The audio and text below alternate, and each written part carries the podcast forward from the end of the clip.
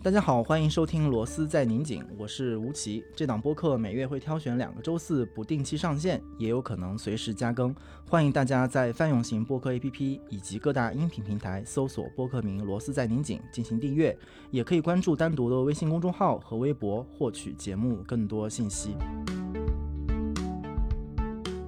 多朋友在通过生活里面和线上提出的问题，就是关于乡绅这个概念。因为这个概念一方面是有他自己的学术的脉络，所以就会有一些呃来自学术界的评论或者是说批评，关于这个概念需要更多的澄清或者是解释。但是同时呢，我们提到乡绅，其实并不完全是希望复活它的某种过去的一个社会属性，或者是它在学术当中的意义，而是希望找到乡绅作为一个方法、一个途径，帮助我们反思今天的生活。所以我也从一个读者的描述引入这个问题吧。这个读者的描述给向老师我们都留下很深刻的印象。他叫毕燕，他说我是四五线城市的城管，是城里人，住在城市的小区里。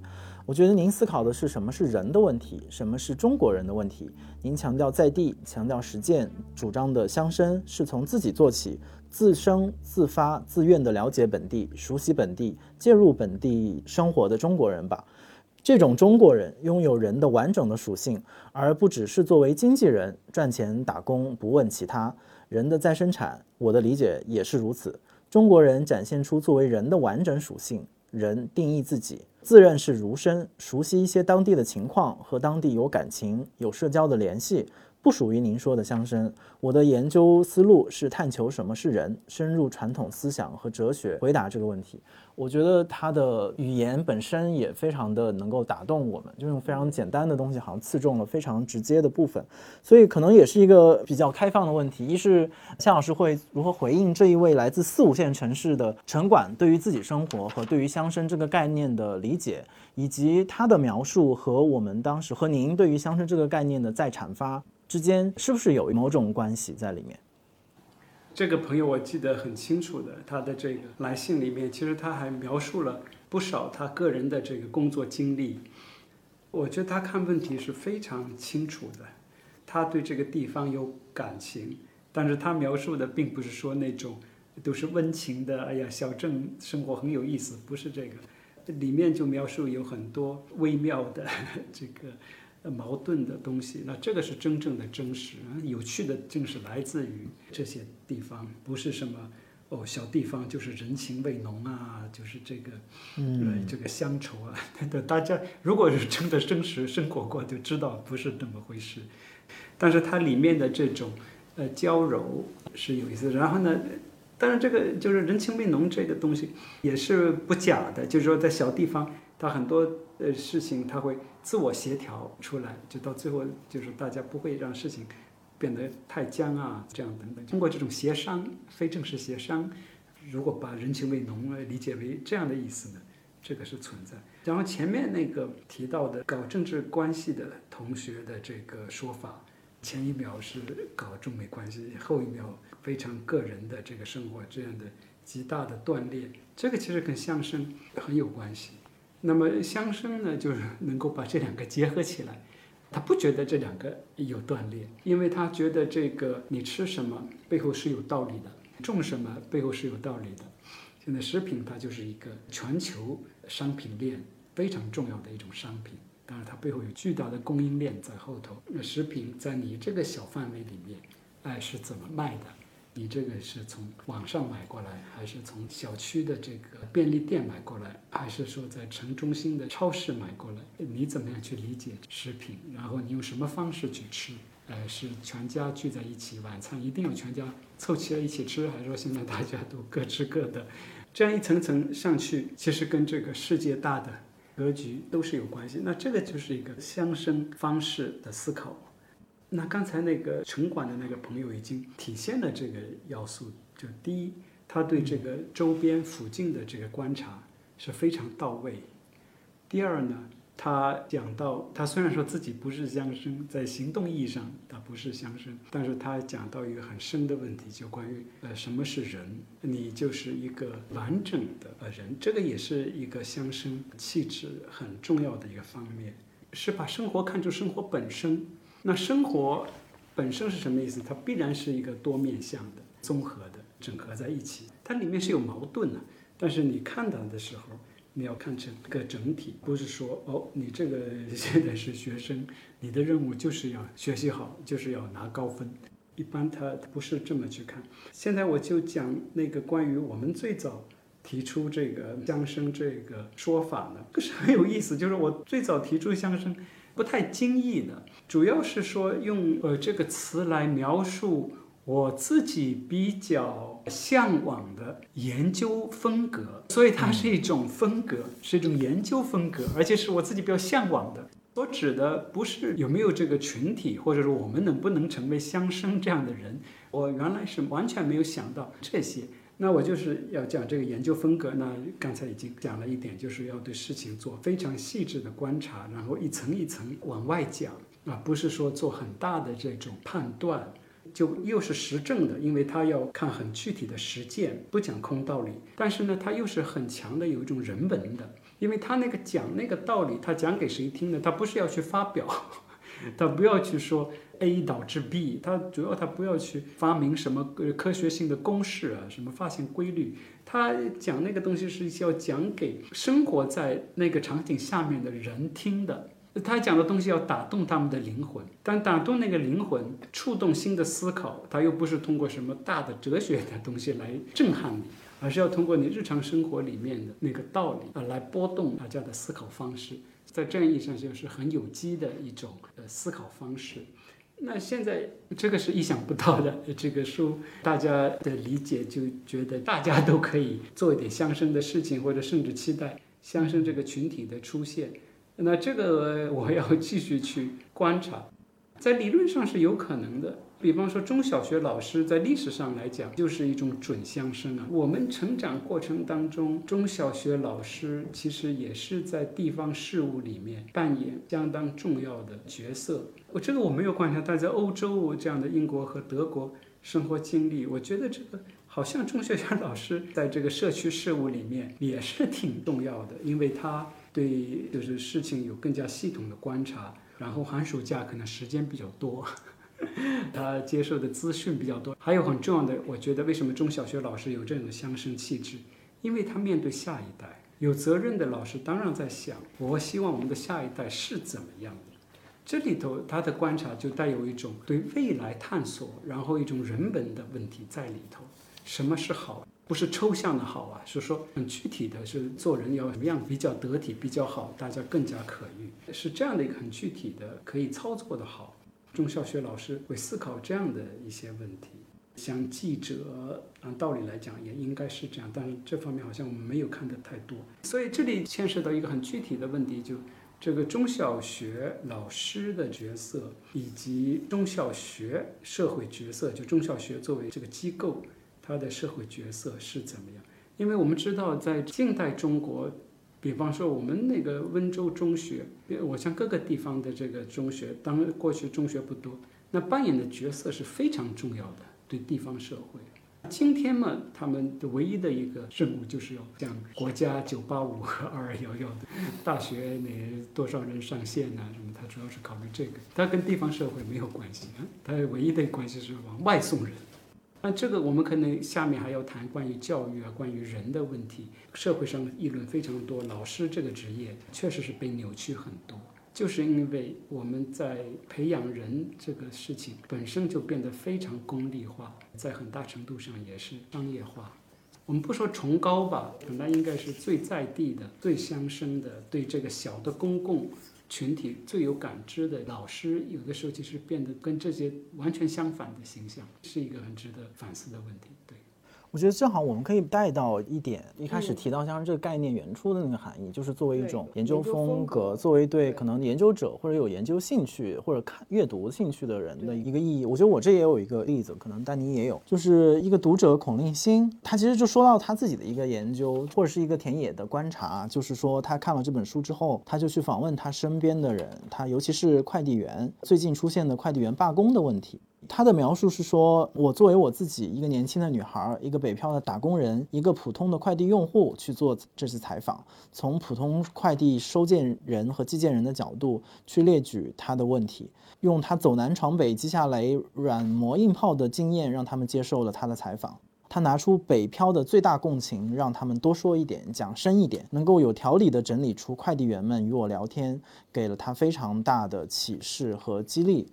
在这一连串不断的碰撞当中，他尝到了把自己作为方法的甜头，可能也是一种乡绅式的研究的甜头。他说：“我的解释权永远在我这里。”抱着这种偏激的想法，他咬紧牙关，决定再干点什么。对，因为我们年轻人大部分时间都活在自己的脑子里面，都是自己的意识和自己的意识在那里较劲儿，所以就变得很焦急。有的时候就把这个放下。像他那样就走出自我，走进别人的自身那里面去，一下子你看到这个世界图景就变得非常宽阔。哪怕你访谈的看到的材料个体人数来讲很小，但是他那个图景那个地平线就可以拉得很长。对，所以这个又回到前面那个关于自我的问题，就把自我打开是个很重要的方法。不过我就是补充刚才我们谈到的关于乡绅作为一种研究的风格。其实这个书的很多的读者都是在学校，特别是可能做一些跟研究有关的工作。那我现在接下来想分享的这个是一个北大的博士生，他叫 Sherry。其实他的困惑可能跟刚才的是正好相反。他就说，过于细节化的东西未必能够使我获得研究乐趣，很难再去做一些实地调研或者能够亲身体验的东西，比如不可能深入介入到外交政策的制定过程中。好像能够做的只是从很远的文献中展开思考，完全对着电脑来完成自己的博士论文。如果是那样的话，我感觉非常遗憾，因为没法像您对谈中提到的那样，能够乡绅式的观察介入到自己的研究对象当中。他的问题就是非常具体的，如何来做这种乡绅式的观察？他的这个问题其实非常有普遍性。特别是对在大学里面，包括本科生，那特别是说研究生、博士生搞社会科学研究的，甚至一般不做研究的人，经常有这样。一方面呢，就是他前面讲到，你如果太细节的东西呢，他就觉得非常琐碎，这有什么好玩的？没有什么有意思的。你吃饭的时候，呃，吹牛或者怎么讲那些也没有什么意思。呃，另一方面呢，就那些讲起来让人兴奋的中美关系啊，拜登的政策会是怎么样的？跟俄罗斯的三角关系怎么样理解？好像是听起来就不用证明他们肯定好像是有意义的。但是你的根据是什么呢？呢，也就是猜想和现成的别人给你提供的那些文字。作为思考者，作为研究者，怎么样面对这个问题？我考虑这个现象，先实证的看一下。我觉得这个矛盾好像又是在中国年轻人里面呢比较突出的宏大的地缘政治，将这些大的历史变化的这个欲望是比别的国家来的同学呢是要强大。它当然并不意味着我们掌握的信息比别的国家的同学多，别的地方的同学他为什么觉得那个东西好像没有那么有趣呢？原因之一其实就是因为不清楚，因为很多这种地缘政治的变化、大的变化，它是充满了这种不确定性的，它的这个叙事和呃真实发生的过程呢，隔的是比较远的。什么意思？比方说我们在讲地缘政治的话，那就是认为是一个国家和另外一个国家之间的博弈，但是在真正的事情发生的时候。国家和国家之间的博弈，它其实是有很多的经济利益。那这个经济利益就跟国家没有太直接的关系。有很多的，当然我们知道，哪怕是军事，也是跟经济挂钩。其实跟为了家这个主体也没有直接关系。它是很多东西绕在一起。那当然还有国内政治和国际政治的关系。有的时候国际的东西主要是国内政治的映射。那什么叫国内政治？有不同的派别啊，什么等等，所以这个东西很难说清楚。就是为什么我们觉得它这样的一个宏大叙事比较有趣，正是因为它把这些过程给它简单化。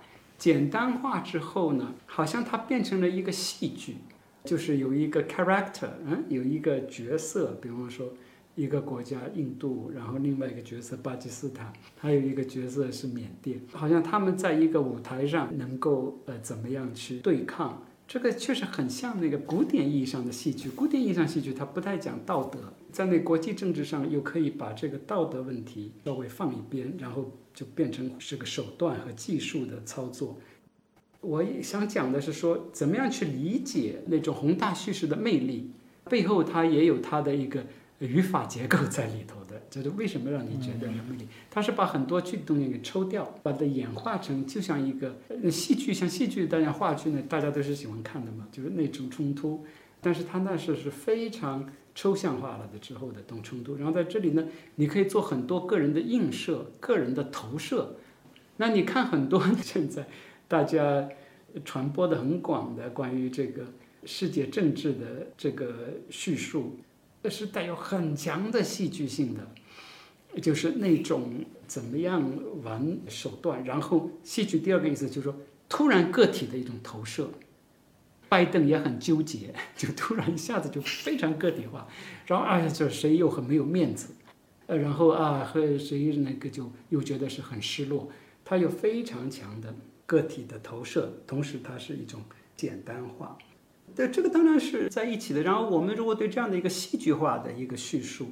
对人类社会做那么一个戏剧化的叙述进行，把这个戏剧化看作是看真实世界的一个方式之后呢，那你对那些很细节的，不是说细节本身没有意思了，但是你失去了那个从细节里看出有趣东西来的那个能力，那个大的也好像说一个战场上的东西，声音啊什么都是分贝高出好几百倍的，你再去听那个轻音乐。轻音乐不是说声音在听了，你再去听那个舒曼呐，或者说听这个肖邦的音乐，你就觉得哎，那个就太没有意思了 啊，就是这么轻。我当然是听那个京剧的锣鼓出来振奋。你要问那个小孩，他是会怎么选择的？我这里还比较乐观的，我觉得这个是可以改变，主要确实是一个教育的问题，是跟深度有关系，因为我们是在这样的环境里面成长起来嘛，你因为。你一直就听京剧的锣鼓出来出来出来，就那个京剧的锣鼓对你非常熟悉，你一听就感到心很安，就知道它有意义啊，有意义。然后呢，其他那些东西觉得没有意义琐碎，这样是可以理解的，因为你我们这样成长起来。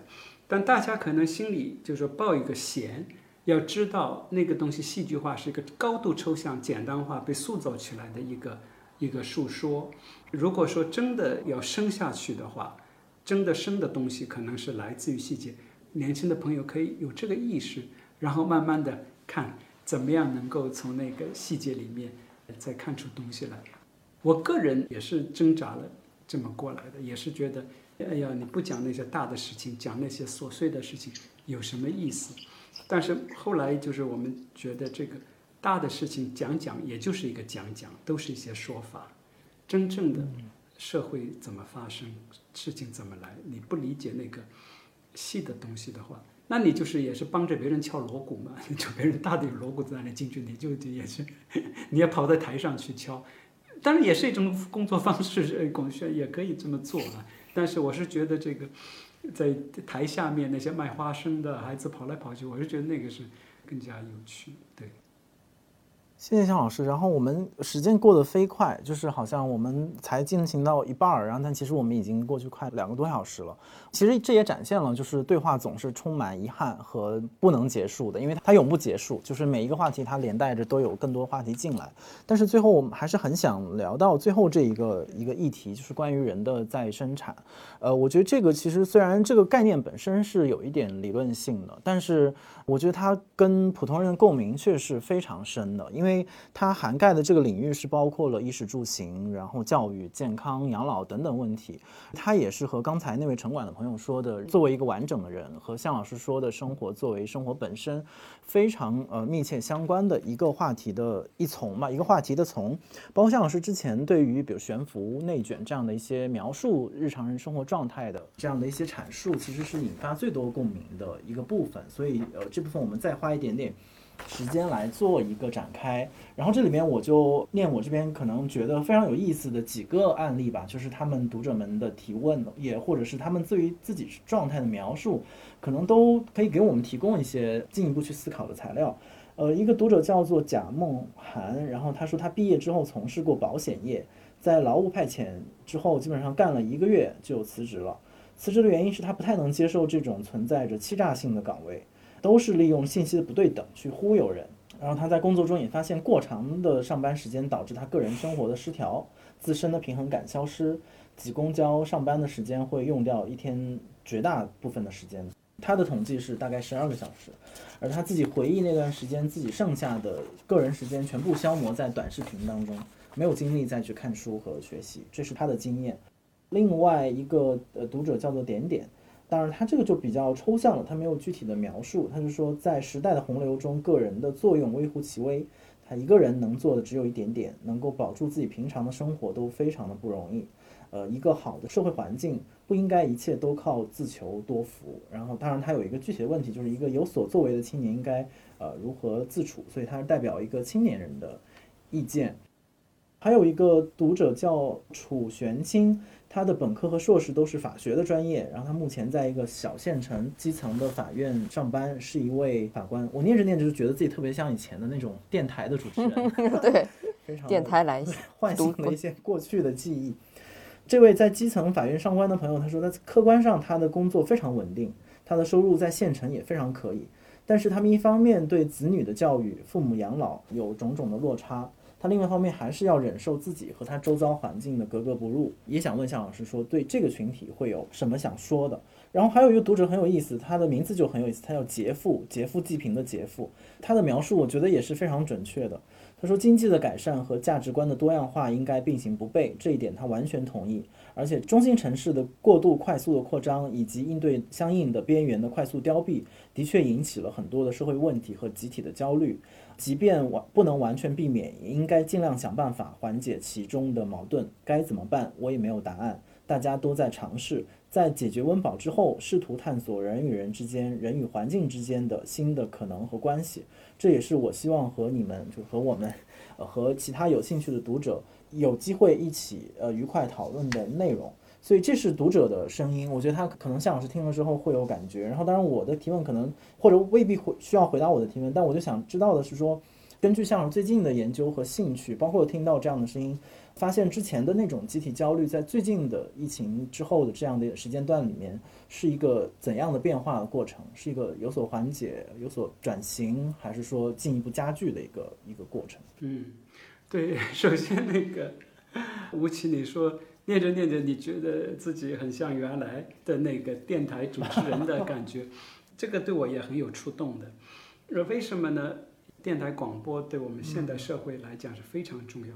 它最重要的一点是说它的公共性，它是把各种信息汇集起来，然后呃以比较统一的方式再散发出去。所以在那里就没有太多的选择，不像今天这样有太多的选择。但是它那种公共性是一种组织好的公共性，它的那个影响跟现在我们这个大家发散的全部的个体一起来交流是很不一样。那怎么个不一样呢？比方说，就像你刚才讲，为什么觉得突然想起过去电台？就我们过去那个听电台，还有过去我们看杂志，八十年代的杂志，经常是是有这样的，就是说一开始我是一名警察。或是说我是一名，当时也没有说什么三线城市，这个都是后来的这种排名啊，都到处都是排名。我是中国西部一个城市里面的普通小学教师，都有这种自我这个当然在就是说工作身份的一个宣称，非常重要。但听起来就是说又是很自然，但又是很值得琢磨的。就是说大家一一开始就知道我下面的观点是跟我的这个。工作经历是有关的，我不再做一个普世的宣称，我不再做一个一个抽象的一个陈述，我是讲我是这样，我是在这样的一个社会位置上讲这样的话。然后呢，杂志和电台也是强突出这一个，说哎，我是这样的一名战士，我怎么样怎么样想，这种汇集式的公共性，现在好像没有了。那在社交平台上，没有人。说我是什么什么，然后就是我有我的观点，然后我的观点就认为是要么你同意，要么我不同意。我的观点是普遍性的，啊，所以只有说那个你站在我一边，还不是站站在你这边，跟那个那个说跟我的这个具体的工作啊什么经历，大家你问他当然说是有关系的，但是他在具体交流过程当中就没有了，所以它不是一种哦汇集式的一种公共性。这个就我们今天没有时间谈了，那个就也我们我们也谈到这个艺术的问题，组织性的公共性其实是相当重要。所以你刚才讲到这个电台这个这个形象，让我想起啊，所以这可能也是我们这个书的一个意义之一。然后吴奇问到这个疫情之后的大家的焦虑或者思考有什么变化？我觉得这个是。非常值得跟进的，那当然是我自己 介入的这个呃一些讨论，比方说，呃内卷，想法是一直就有，但我觉得是在疫情之后，大家把这个问题提出来，然后是跟这个相关的躺平等等，都是是，我觉得可能会有一些转变，会有一些。变化，那就是这个变化究竟是怎么样往下走？我们现在看到的一个呢，就是很积极的一个呢，就大家觉得要做一些改变，看到一系列不合理的现象，特别是对青年人就觉得不能再接受的，呃，生活工作呃情况。我们在教育方面讲到人的再生产，那最近我觉得这个教育部也推出了一系列的政策。我个人觉得是好的。接下来当然就要去继续观察，它有没有反弹呢？或者说会形成新的一些社会现象。你这个减负啊，把这个呃最近的中考的这个难度呃降低啊。那接下来一个比较关键的一个，我觉得青年朋友可以考虑的，就又回到我们一开始讲的这个自我和自身的问题。好像现在大家，比方说躺平这个说法。好像要回到把自我从这个这样的一个无谓的无无意义的竞争当中退出来、抽离出来，回到一个最放松的、最简单的自我。那这个是不是真正的会产生实际效果的一种改变？还是说我们应该有一种更多的应该要精力要放在一个形成小的群体？呃，改变自己的这个身边的日常工作和生活的状态，公司里面的一个小班组能不能一起探索新的工作方式？社区周边的年轻人能不能一起去做一些呃事情？嗯，所以这个可能是我觉得是下面要探索的呃一个事情。就我就突然想起一个读者的一个来信，关于这个附近，说这个我们现在社交媒体，呃，其实也是有很多附近的，那就微信圈 也是一个附近，只不过它不是一个物理上的，大家根据兴趣结合在一起，好像也是一个小群体。但这里的问题呢，是什么？就是那种小群体。它是事先根据一定的标准安排好的，然后根据一定的这个共同兴趣组合起来，所以它是对某一种给定的一种观点或者兴趣的一个强化。我们提到这个附近的意思呢，其实说附近它重要的一个特征就是它的意志性，非常具体的意志性，具体的不一样。因为你出去碰到你的邻居的话。呃，然后再出你的小区碰到那个卖水果的、那个理发的，这些人都是跟你不一样的。你平常不会把他们拉到微信圈里面，但是附近的意思就是让你去面对他们，嗯，能不能跟他们一起，呃，做一些沟通，然后一起做一些事情。那单位里面的附近也是一样，那是平常因为有具体的利益关系、有工作关系，所以你就其实很不愿意跟他们多谈的。但是是不是说把那些可以改变一下，是那个让你一起工作也变得非常愉快，对吧？所以附近它为什么要强调它的物理的空间性？正是因为它会逼迫我们去面对那些我们平常不太习惯面对、不想面对，但其实是你组成社会组成非常重要的一部分的这种不同群体之间的关系是非常重要的。社会组成的一部分，去面对那些东西，然后去考虑能不能够形成一种新的生活方式。这可能那个跟人的再生产没有直接的关系，但我觉得是大家可以探索、可以继续讨论的一个话题。然后我想，可能是一个最后的问题，很很巧，我们前面提到了很多次，都谈到了教育。其实这也是人的再生产的一部分，包括我其实可能最切近感受到的是身边，就是刚才我们说到的，作为妈妈或者是小学、高中的老师，他们的一些问题，就是关于人的再生产的理念以及教育。举例，我分享几个问题，比如说这里有一个叫“读者臭美妈妈”，她呃是河北县城的一位英语高中英语老师，她说：“我曾经问我一个嫂子。”问孩子一年级甚至幼儿园就送到寄宿学校，半月接一次，舍得吗？他眼泪就掉下来说：“没有办法，村里的学校没人去，老师更不好好教孩子，又没有那么多钱在县城买房子接送孩子，只能这样。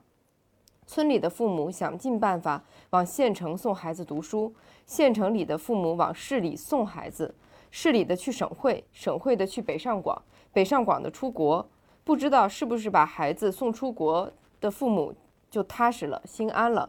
各个阶层的父母都在想办法让孩子超越自己的阶层，都对自己的阶层感到不满不安。这是现代化必须经历的不安跟挣扎吗？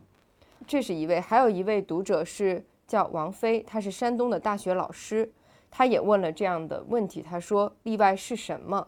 为什么大学要寻找例外？大学要如何去寻找例外？”我想这两个问题其实代表了一个是作为家长对于教育的担忧，到底要给孩子一个什么样的环境？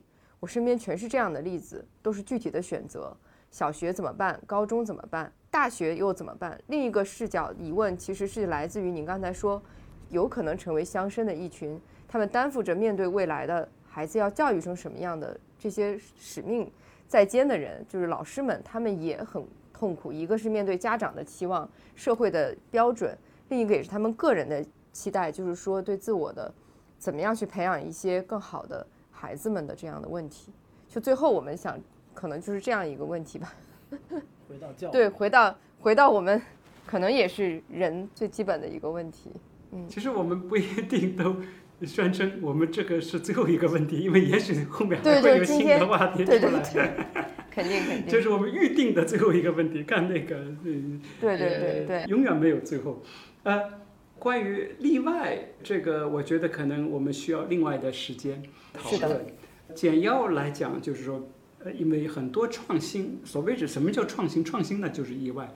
如果你不是例外的话，那就是沿着原来的那个继续去做的话，那个就不叫创新。所以，你艺术啊，各种科技。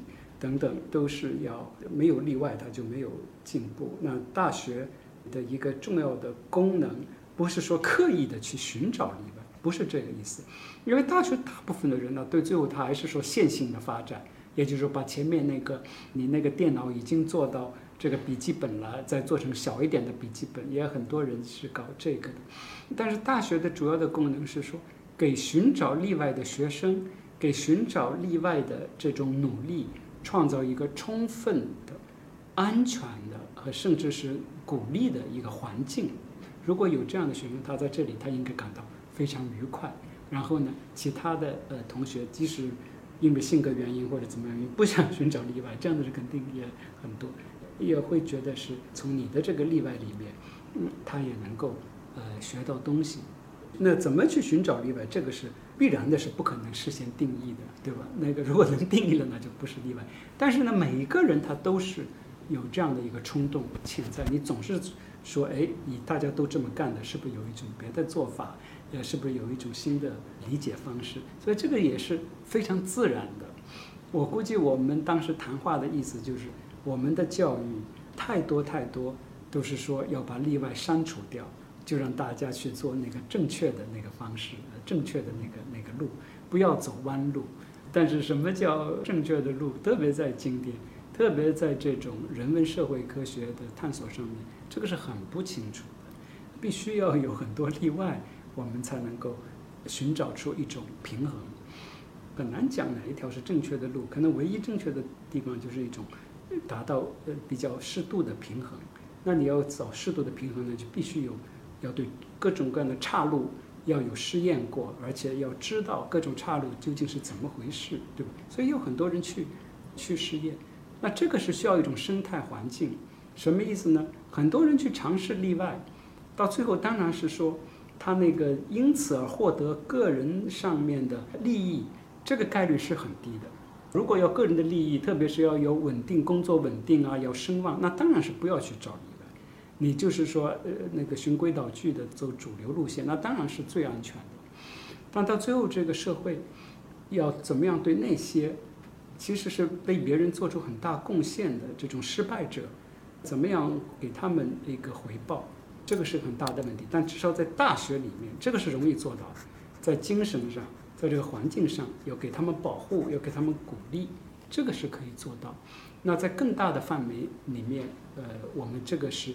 呃，也是可以，呃，可以讨论这个，好像也有也有读者提到，就是这个再分配，呃，是应该怎么样持续？这个再分配是非常重要的。但是呢，你要从这个呃世界范围来讲，这个不是这样的。当然，传统上我们就不要讲了。然后呢，什么叫这个现代社会？但现代社会当然说是它这个呃流动是很大，不管是这个。空间的流动、迁移，还是说这个社会的流动？另外一个很重要的就是一个集体的阶层意识的形成。那用从马克思来讲，那就是说这个阶级意识的呃形成。那它阶级和阶层意识的形成，它不是一种负面性的叙述，不是说呃我这个阶层是多么的不好，一定要去超越。它关键它还是一种。正面的是一种确认性的叙述的，他是说，哎，我们这个工人阶级，我们是这个诚实的，是不自私的，是这个是不喜欢那些呃作假的，所以我们的我们的艺术也都是是非常呃直接的，然后我们的艺术是不在那些歌剧院里面，在那个台上唱，所以我们的戏剧应该要放到这个车间里面，呃听众是参与的。这个是，就是原来没有的。原来所有的这个艺术都是要强加性的，就是你来看我，所谓要美是这样。现代有了这种工人阶级意识之后，这个艺术才变成一种说是大家参与的，是一种思考的方式，而不再说是一种去崇拜啊、要美啊 的这个想法。所以这个显然不是必然的啊，大家要就觉得好像不可改变，是可以改变的。那这个人的再生产，现在为什么是要提出这个问题呢？就是两个原因吧。一个就是从理论上来讲，我们人活在这个世界上，这个就马克思和恩格斯讲的，就其实在做两件事情。第一件事情就是说我们在做物质的生产，做物质生产也都是为了养活自己。呃，然后第二部分呢是做人的再生产，那就是包括结婚生子。然后有教育，然后有一个人的这个社会的延续。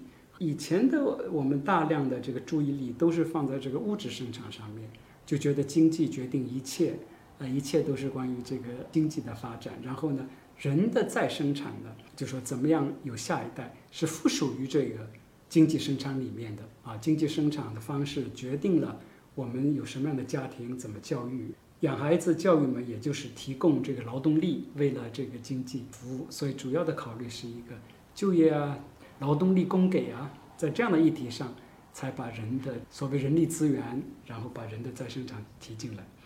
但现在情况有一点变化，全世界都是这样，但是在中国有个明显，就是有越来越多的资源，越来越多的考虑，它是放到这个人的再生产本身，它的人的再生产呢，不是说为了经济服务。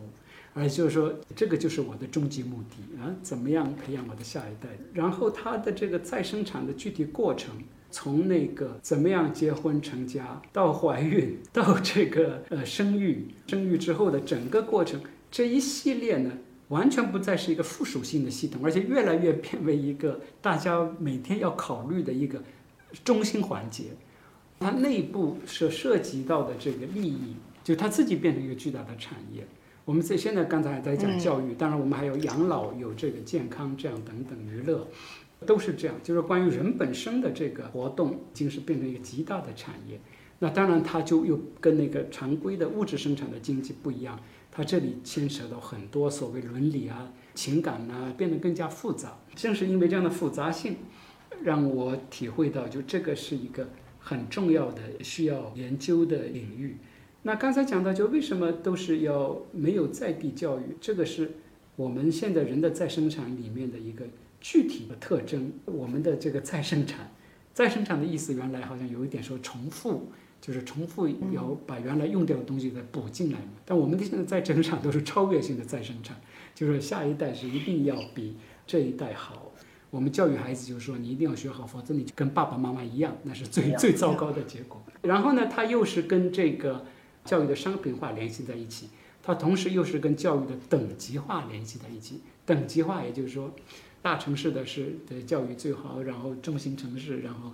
它有这样的这个等级化本身，它又不是商品化，它是有这个政策形成的。但是呢，它那个商品的这个逻辑会跟这个等级化的逻辑，它会交融在一起啊。看学区房啊，或者说你看到赞助费啊，那显然都是一样。就讲这个具体例子，为什么孩子都往外送？那就是这个教育的这样的制度上的等级化。是一个直接原因，然后再一个就是教育的基本的功能和含义已经被巨大的扭曲。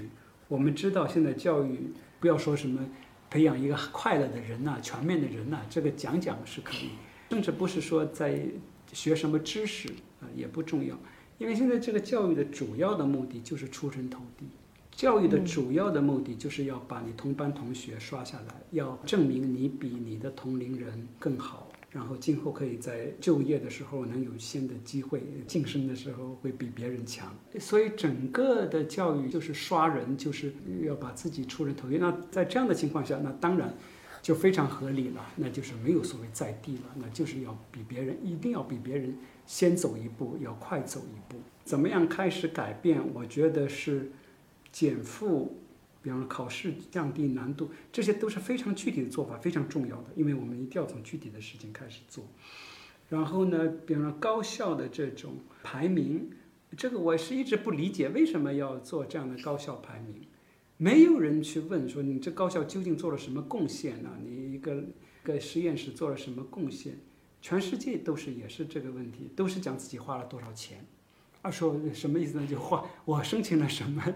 基金，这个基金是一千万的，或者是两千万的，多大的悖论呢？就是自己吹的时候说，不是说吹自己，我在一分钱没有的情况下，我做出了什么贡献，而是说我不需要做什么贡献的情况下，我花了那么多钱，我就能够搞到这些基金项目，是靠这个东西证明自己的能力的。呃，为什么是这样呢？因为一切都是已经转化为了一种排名的这个符号嘛，就你拿到这个基金。就证明你是出人头地的，因为整个竞争就是要证明我能拿到东西，你拿不到。我在不用花太多精力的、不做贡献的情况下，我能拿得到，那就我更厉害。这可能是细琐个人之间的排名，然后我也不太知道这个。为什么要对大学排名做那么大的一个投入啊？这里当然有它的文化逻辑，就是说为什么公众会对这个东西感兴趣？我们可以再去分析。这个就说其实是反对公众利益的，但是我们又很愿意去看这些东西。就是第一是跟你其实没有关系，第二是有关系的情况下是其实都在用你的资源来做一些浪费，但你还很在就作为观众去鼓掌，呃 什么北清竞争啊什么的。那个不叫竞争啊，那个北大清华这些叫叫叫，那显然不是竞争啊。他竞争他的意思就是说，你们不要玩，跟我们玩，我们玩的是这几个，我们在一起玩，其他的你不用玩。然后观众来就明明知道跟自己没有关系，但好像觉得被区隔了，观众去看这些舞台上的东西又觉得很有趣。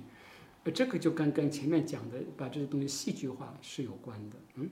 因为我们已经听惯了那种京剧大鼓，就觉得那东西好像是是有意义、有趣。但你跟你有什么关系？要连接起来，你才发现，哦天哪，这个这个 是完全没有道理的。所以我觉得大学的这个研究的功能、教育的功能，我觉得这个问题听起来比较虚，但是是又是很实在。我觉得我们需要做很多的工作，让每个中学、小学都讲一讲你对这个你所在的地方。究竟做了什么贡献？特别是大学，你对你所在的这个城市、这个区域有什么贡献？大学是讲不太出来的，因为大家都是要在什么国际刊物上发表，那就是一个巫术嘛。那到最后都变成了巫术。但是在现在的文化逻辑，但是它又发挥很大的作用，因为它会创造那些戏剧化的语言、戏剧化的那个场景，让大家稀里糊涂、迷迷糊糊的笼罩在那个里面。它有是有很这样的功能。所以那个到最后就是大学的这样排名，我们知道这个是有实证的可以分析。大学排名之后，它的招生的这个方法和渠道，马上影响到高中的自己的排名和一些行为方式，分班啊、提前招生这样等等。然后高中的会影响到初中，初中的影响到这个小学，这个下来是，呃，是可以做制度分析的。我觉得是刚才讲到人的再生产。最后就两点，就是人的再生产非常重要。现在人的再生产里面已经有它的一些具体的逻辑，这个很要去关注。那里面一个重要的逻辑，现在是这个出人头地的这个成为一个重要的动力。这个动力被很多商业利益绑架，对它是有利益的，也是被很多行政利益能够绑架。所以一定要把这个打破。是不是可以从这个对我们来讲嘛？对高校这种出版比较熟悉的。是不是可以从这里开始推进？谢谢夏老师，谢谢。然后也谢谢丹尼。我觉得今天我们也是一个，好像是一个比较充分的讨论，但其实每个讨论背后都还有更充分的地带可以去推进。除了就是再次听到向老师的分析之外，我自己也是觉得一个很深的感触是。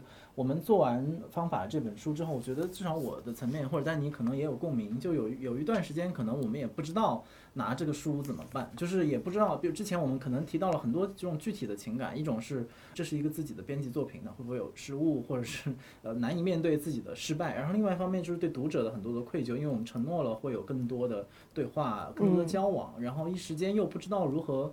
去展开，我觉得今天可能我们各自带着自己在一年这个时间的矛盾纠结，然后和一点点就是思考吧。其实又看到我好像到了一个新的阶段，然后大家可以提供新的材料、新的经验，好像有新的火花。我觉得这个可能也是跟因为整个我们今天书书店的一个主题是思想和行动。我觉得好像就是在思想和行动这种相互追逐的过程里面，就是我还是在往前推进。我觉得这个是好像找到了一点继续工作的的想法吧。然后之前我们在和向老师聊这个今天的这个对话的时候，向老师也提了非常具体的关于媒介技术的一些想法，比如说我们是不是可以考更加积极的考虑，呃，视频的形态、长度，然后声音频这样的一些多媒体的传递的传播的手段。然后这个恰恰也是我们现在在做出版的时候会引入的一个维度。在我们开始做方法的时候，根本就没有这样的一个一个一个头脑和想法。但我想我们三个好像在这个方面又突然找到了一个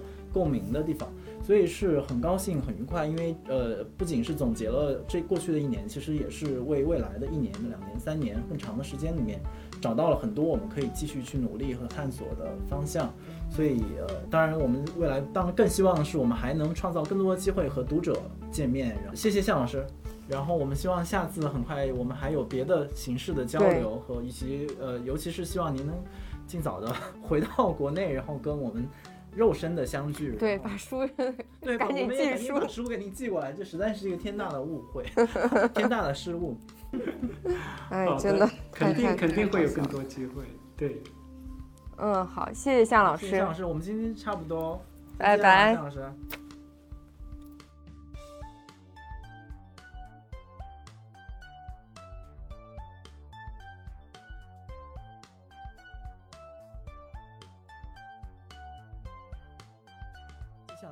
我来回答上期的听众提问。有两个朋友问到关于罗斯这个节目本身，一位叫做老虎不出门，他问对罗斯的未来有什么期待。然后另外一位叫做开心二三三三三三，他问我会在意每一期节目的流量吗？我觉得这两个问题可能是一个问题。我个人对罗斯的未来没有任何期待，因为它只是一档节目，或者说它只是一个名字，它不是我们本来想做的事情本身，它很有可能只是在这个阶段我们的表达和创作所偶然遇到的一种形式，通过播客的这样的方法，但也很有可能在下一个阶段会出现新的变化。呃，我觉得真正重要的是，呃，罗斯本身想做的事情是不是可以在呃未来继续下去？不管是说我个人还是我的所有同事们，都能够呃或多或少的用我们做螺丝的呃方式和精神去加入到我们未来的工作当中。所以螺丝本身未来会有什么变化？怎么讲？它会有自己的命运。然后更重要的是，我们各自在自己的未来和命运当中去把握和他曾经共享过的那个范围。至于流量，如果是从我自己非常非常个人的角度的话，我是非常不介意流量的。我觉得，不管是我们做单独做出版，还是做播客，呃，流量都不是我们考虑问题的那个标准。但是，出于这是我们整个单向空间的。一个产品，也是很多同事合作的所谓的项目，所以可能在具体的工作流程当中，呃，我们一定会关注每期节目的流量，也会根据这个流量去做一些研究和调整，把流量作为我们呃。分析自己和观察播客这个生态的呃某一个尺度吧。然后另外还有一个有意思的问题来自听众 Lessing，他问呃前段时间因为那不勒斯四部曲而引发的对女性友谊的关注与讨论，让大家意识到女性之间存在着既共情也会彼此嫉妒的微妙情感。而相比于女性之间复杂的连接，男女之间的友谊似乎更难把握。不管是文学作品，还是在真实生活中，这种友谊都无比稀缺。不过，在罗斯中，五七和他的朋友们丹尼、Kiva、梦莎，既是同事，也是私下很好的朋友。这些女性朋友在你的生活中扮演了怎样的角色？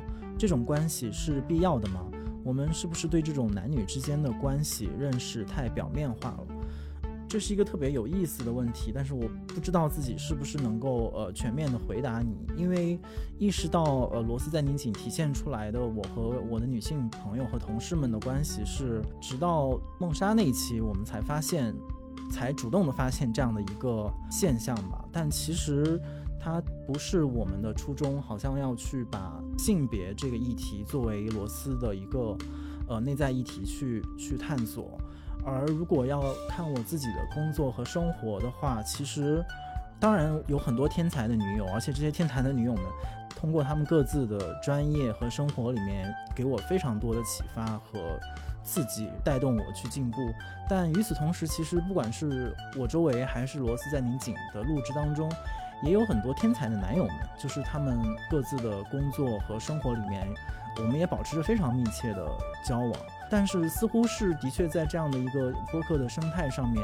呃，女性朋友的声音表达和他们和我的互动，似乎更能为听众们所共情。我觉得这可能不是我们的问题，而是今天我们的环境格外的欢迎和需要来自呃女性的表达。哦，我们只是在这样一个大的潮流下面的一个很小的分支。我自己对于性别议题其实没有那么的敏感，或者说我的角度不太像这位朋友说的，一定要区分出男性和女性、女性和女性。男性和男性几个维度，我觉得可能除开在亲密关系这样一个非常非常私人的领域里面，呃，有时候我们必须有这样的划分，但其实好像对未来的人来讲，这个划分好像也越来越流动，不太重要了。但我的角度更多的是从工作、生活、友谊这样的一些就是与个人亲密关系不太直接相关的领域里面，我觉得性别的划分。似乎显得非常的不必要。就是我觉得，无论是在录制螺丝的过程里面，还是在我的日常生活和男性、女性朋友们交往的过程里面，呃，我常常被来自两个性别的人表现而感到惊讶，而且常常因为他们的成就而推动我自己去做更多的事情。所以你前面说到，呃，女性之间既共情又彼此嫉妒的微妙情感。我觉得用来形容男性和女性、女性和女性、男性男性，似乎都是成立的。所以，其实，在录完赵梦莎那期之后，我自己 内心有一个小目标，就希望在未来能够有一期和男性朋友的聊天。也能够让大家产生比较广泛的共鸣，但我不知道会是谁，或者是他会不会到来。但我觉得，能够至少在工作的场域里面，我们能够从不同的性别那里吸取到他们各自非常独特的，然后闪耀的那个光芒，是一件非常幸运的事情，因为我觉得有性别的区分其实是一件美妙的事，因为有不同的声音，然后有不同的构造，有不同的进入世界的角度，其实是人本身非常奢侈的那个部分。